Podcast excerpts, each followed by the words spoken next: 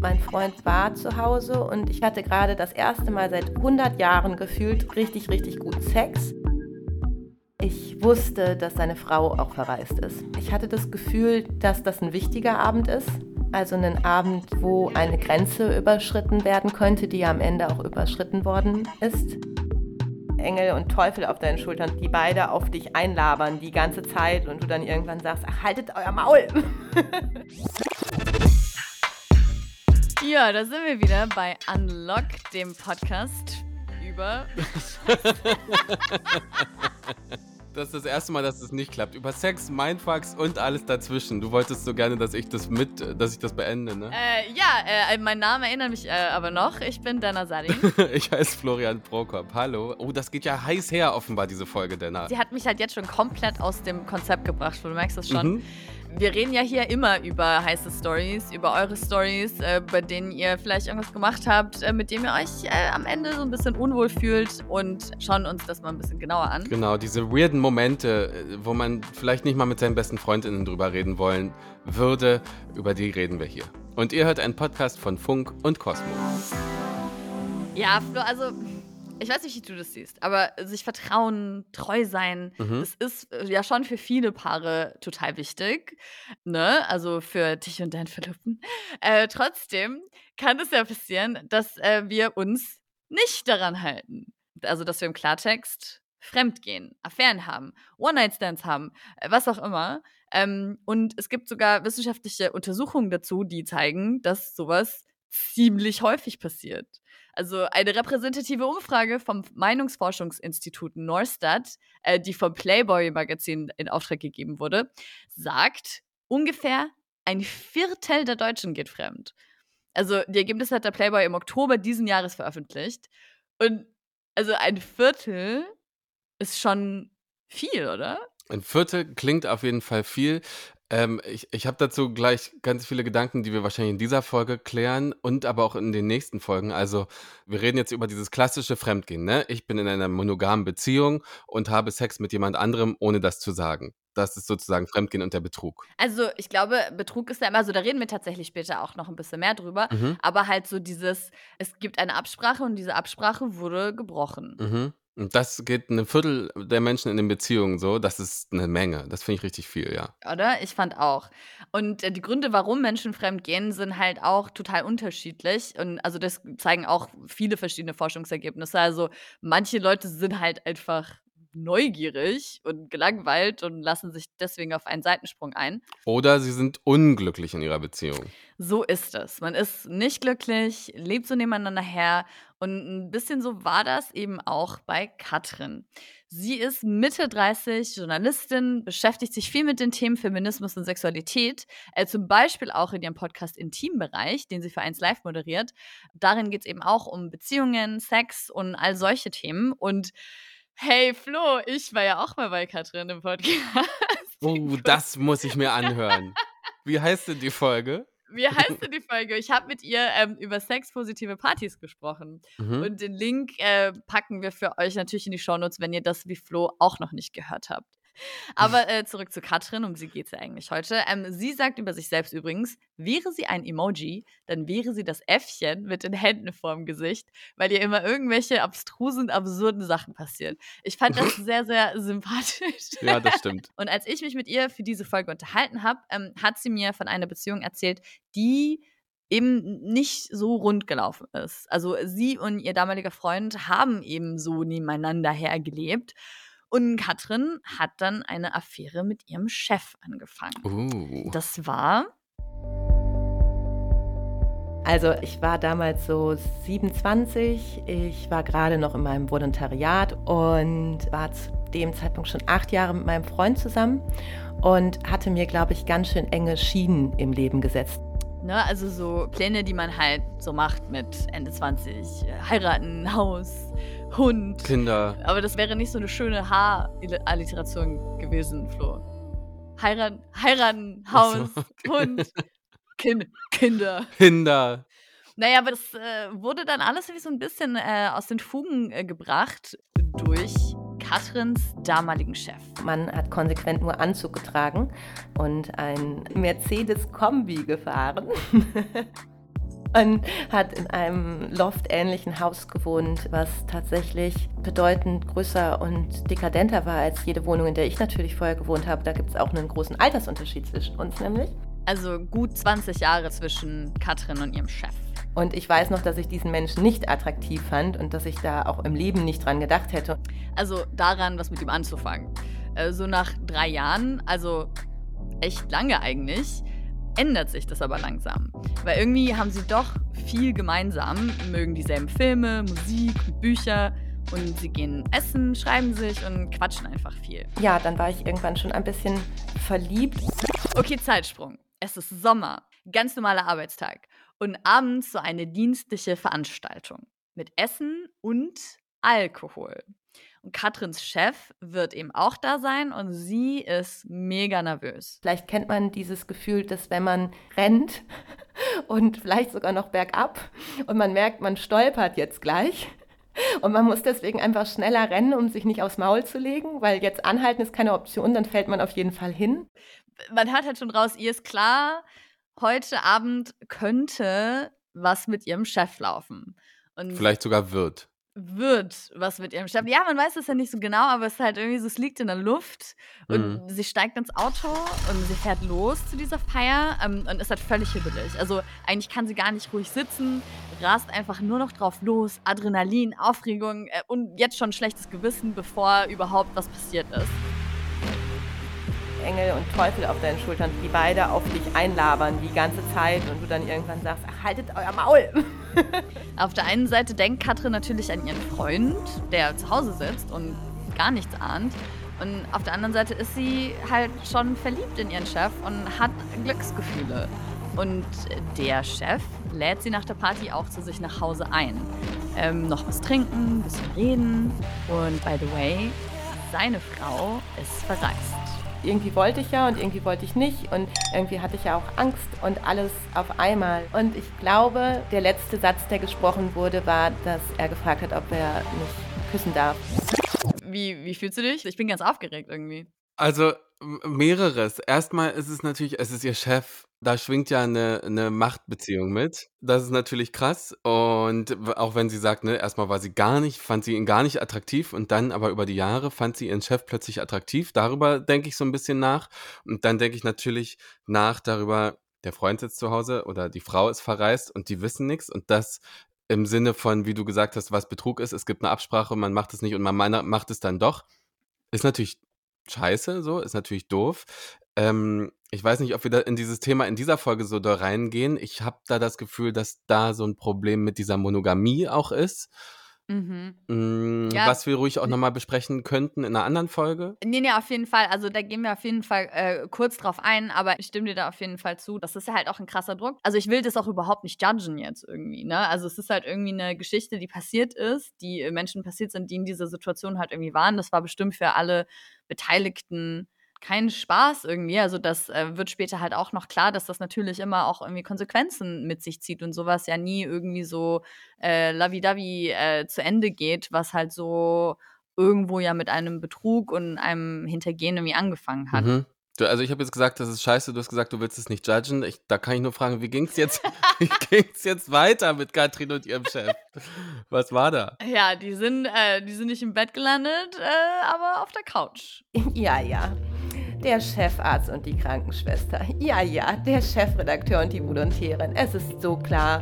Und ich dachte so, nee, es ist überhaupt gar nichts mehr klar. Ich weiß gar nichts mehr, ehrlich gesagt.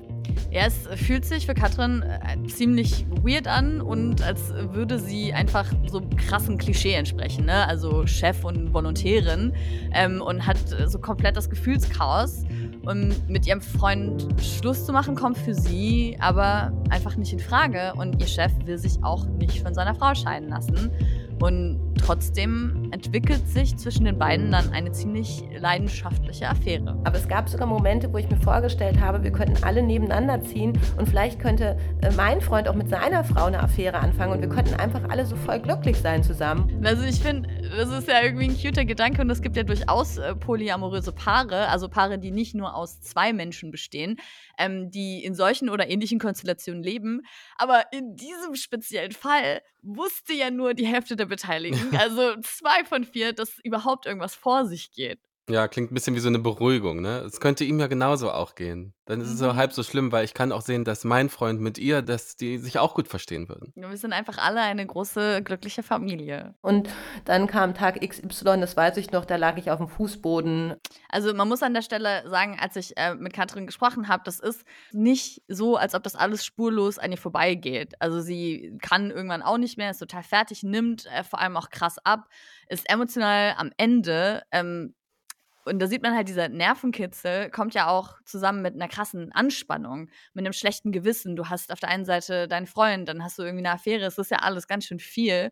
Deswegen beschließt sie dann auch, dass sich etwas ändern muss und trennt sich von ihrem Freund. Ist dann erstmal mit ihrem Chef zusammen, aber trennt sich dann auch von ihrem Chef und fühlt einfach Zeit für einen Neustart.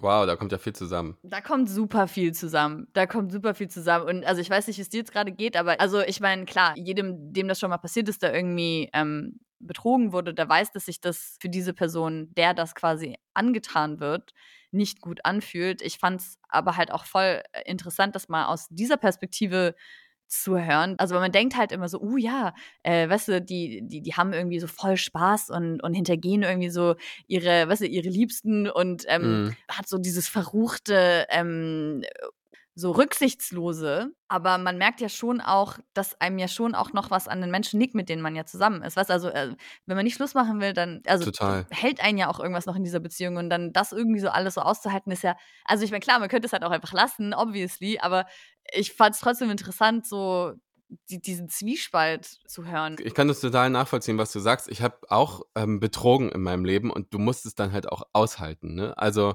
und damit umgehen, äh, je nachdem, welche Entscheidung du, du da triffst, wie du damit, ähm, ob du es dir sagen willst oder ob du es nicht sagen willst, aber Konsequenzen hat es nun mal.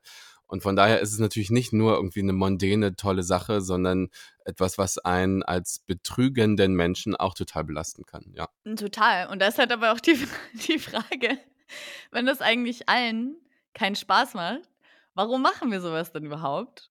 Und das habe ich auch den äh, Psychologen Dominik Hennig gefragt. Ähm, und aus seiner Sicht ist das auch irgendwie ganz normal, dass uns Seitensprünge passieren. Wir bezeichnen das als Affäre und, und die Norm sagt, es ist böse und schlecht, aber aus meiner Perspektive ist es leider nachvollziehbar. Und wir werfen eben auch gerne die Moral über Bord, wenn es um unsere eigenen Bedürfnisse geht.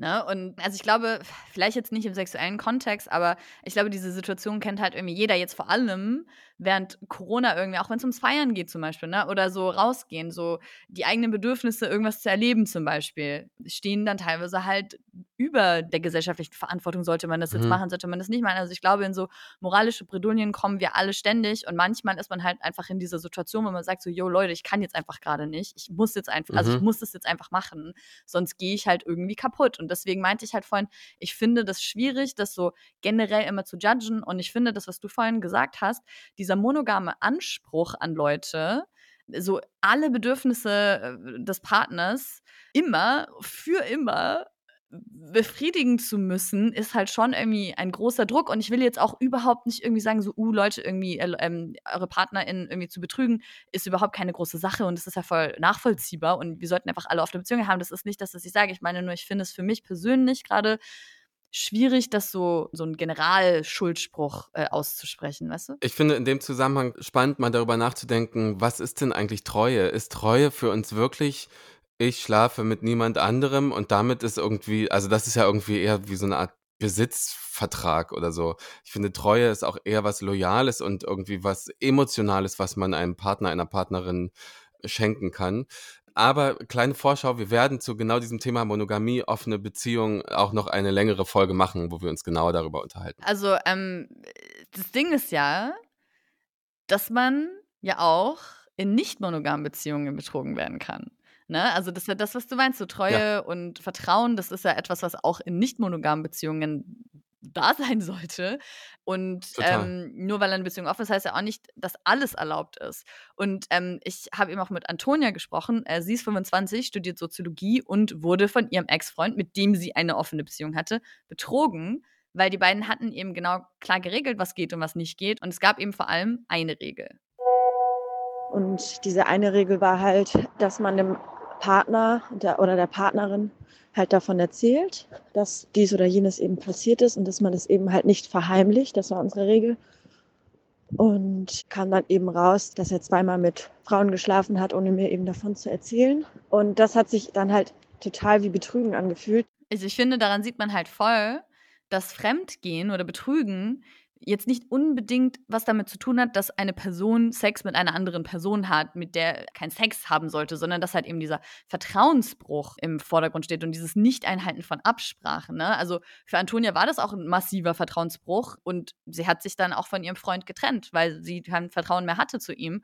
Und ich finde es halt einfach krass, weil wenn er einfach gesagt hätte, dass er Sex mit anderen Frauen hatte, dann wäre das voll okay gewesen. Er hätte es einfach erzählen müssen. Das ist wirklich krass. Da gehört halt einiges dazu. Das ist auch vielleicht was, was man erstmal lernen muss, wenn man seine erste offene Beziehung führt, ne? dass man darüber reden kann. Weil es ist so tief in uns, ich habe betrogen, ich muss es verheimlichen, voll. dass das sozusagen das Leichtere ist. Und ähm, sich davon zu lösen und in eine Kommunikation zu gehen. Also ich verstehe, dass das schwierig ist, aber es hätte sich offenbar gelohnt, ne, in dem Fall. Auf jeden Fall. Solche Dinge passieren. Ne? Dann löst das natürlich Ängste in einem aus. So kann ich der anderen Person noch vertrauen. So wird sich in Zukunft an Absprachen gehalten. Und äh, die KollegInnen vom Bayern 3 Podcast Freundschaft Plus haben dazu äh, eine sehr gute Folge gemacht äh, mit dem Thema Ängste in Beziehungen. Und wo wir gerade dabei sind, das Team von Auf Klo, die haben ein sehr sehenswertes YouTube-Video gemacht zum Thema Liebeskummer und was dann helfen kann. Und das mit äh, Parshad, die wunderbare Comedian. Also es lohnt sich auch. Beide Links packen wir euch in die Show Notes. Genau, und äh, wenn wir nochmal kurz zu Katrin springen, mhm. Dominik Hennig hat halt auch irgendwas, finde ich, Interessantes im Gespräch gesagt, weil er meinte, dass diese ganze Sache ähm, vielleicht auch dazu beigetragen hat, dass Katrin sich selber besser kennengelernt hat und auch äh, für weitere Beziehungen was gelernt hat. Also jeder von uns hat so seine, seine Bedürfnisse. Das ist ein Bedürfnis nach Anschluss, vielleicht ein Bedürfnis nach Wertschätzung. Und wenn die nicht genügend befriedigt werden irgendwo, dann müssen wir ausbrechen. Das ist wie so eine Art Überlebensinstinkt. Und das ist sogar gut so, weil sonst würden wir ja kaputt gehen. Und daher würde ich es gar nicht so stigmatisieren. Ich würde es einfach so sehen, dass das ein Beispiel dafür, dass sie beim nächsten Mal früher auf sich hört und, und erkennt, wo fehlt es mir denn? Was brauche ich denn vielleicht noch in der Partnerschaft, um wirklich glücklich zu werden?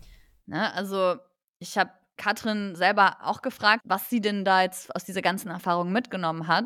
Und sie meinte halt, dass sie vor allem milder geworden ist. Also, dass sie nachsichtiger geworden ist und Menschen nicht mehr so schnell verurteilt, wie sie es vielleicht vorher gemacht hätte. Ich musste was nach gesellschaftlichen Normen und Werten Schlechtes tun, um ein besserer Mensch zu werden, weil ich heute mich sehr, sehr im Griff habe, was meine Wertung über andere Menschen angeht oder über was, was vielleicht im ersten Moment nicht so gut oder so richtig ist, weil ich einfach glaube, die menschliche Seele begehrt Dinge. Wir kommen halt auch nicht drum herum, durch dieses Leben zu laufen, ohne dass wir Menschen wehtun und Menschen und auch uns wehtun. So, das ist schon okay. Es ist irgendwie so melancholisch schön. Ich verstehe schon, ich verstehe, was sie sagt. Und ähm, was ich jetzt so also merke so aus der Folge ist so ein bisschen dieses, also wenn Betrug ist, wir haben was vereinbart und das wird dann gebrochen, dann ist es schon schade, vor allem wenn man das dann verheimlicht und nicht versucht irgendwie daran zu arbeiten. Ähm, ich glaube aber, ich merke erst recht durch die Folge, dass man sich immer wieder Gedanken darüber machen sollte, was ist denn Betrug für mich so und ab wann gilt der und vor allem, was ist, was ist auch Treue? Weil ich glaube, dass wir uns ganz oft in so eine Situation manövrieren, weil wir irgendwelche Ansprüche und Skripte übernehmen, die vielleicht gar nicht für uns passen. Voll, ähm, das kann ich nur so unterschreiben. Und was Paul von Viertes TV so über Katrins Story denkt, das äh, könnt ihr bei Unlock auf YouTube sehen. Alle Links packen wir euch wie immer in die Show Notes, also guckt gerne da mal rein. Ja, ich finde, diese Folge hat irgendwie ganz schön viele moralische Fragen aufgeworfen. Also bei mir, was ist moralische Fragen? Also ich glaube, es ist irgendwie so, wie du gerade gesagt hast, was ist eigentlich Betrug? Was brauchen wir, um uns irgendwie sicher zu fühlen in einer Beziehung? Was äh, schafft Vertrauen? Was brauche ich persönlich als Individuum, ohne jetzt irgendwie, also so ein bisschen losgelöst davon, was äh, mir halt von der Gesellschaft und von Filmen irgendwie so gesagt wird, um mich irgendwie wohlzufühlen? Und äh, vielleicht können wir das jetzt irgendwie so als Aufhänger nehmen uns alle dann nochmal Gedanken drüber zu machen. Und im besten Fall teilt ihr uns dann diese Gedanken mit. Wenn ihr Feedback habt, schickt uns das an 0172 25 30087 oder per Mail an unlock.wdr.de. Das war ein Podcast von Cosmo und Funk von ARD und ZDF. Also, wenn ich ihr wäre, ich würde allen meinen FreundInnen Bescheid sagen, dass es diesen Podcast gibt. Das würde uns sehr freuen, oder Denna? Ja, auf jeden Fall. Und äh, wenn ihr unseren Podcast teilt, auf Instagram, auf Twitter, auf äh, den Social Media Channels eurer Wahl und uns natürlich auch fleißig bewertet. Bis dann. Tschüss. Tschüss.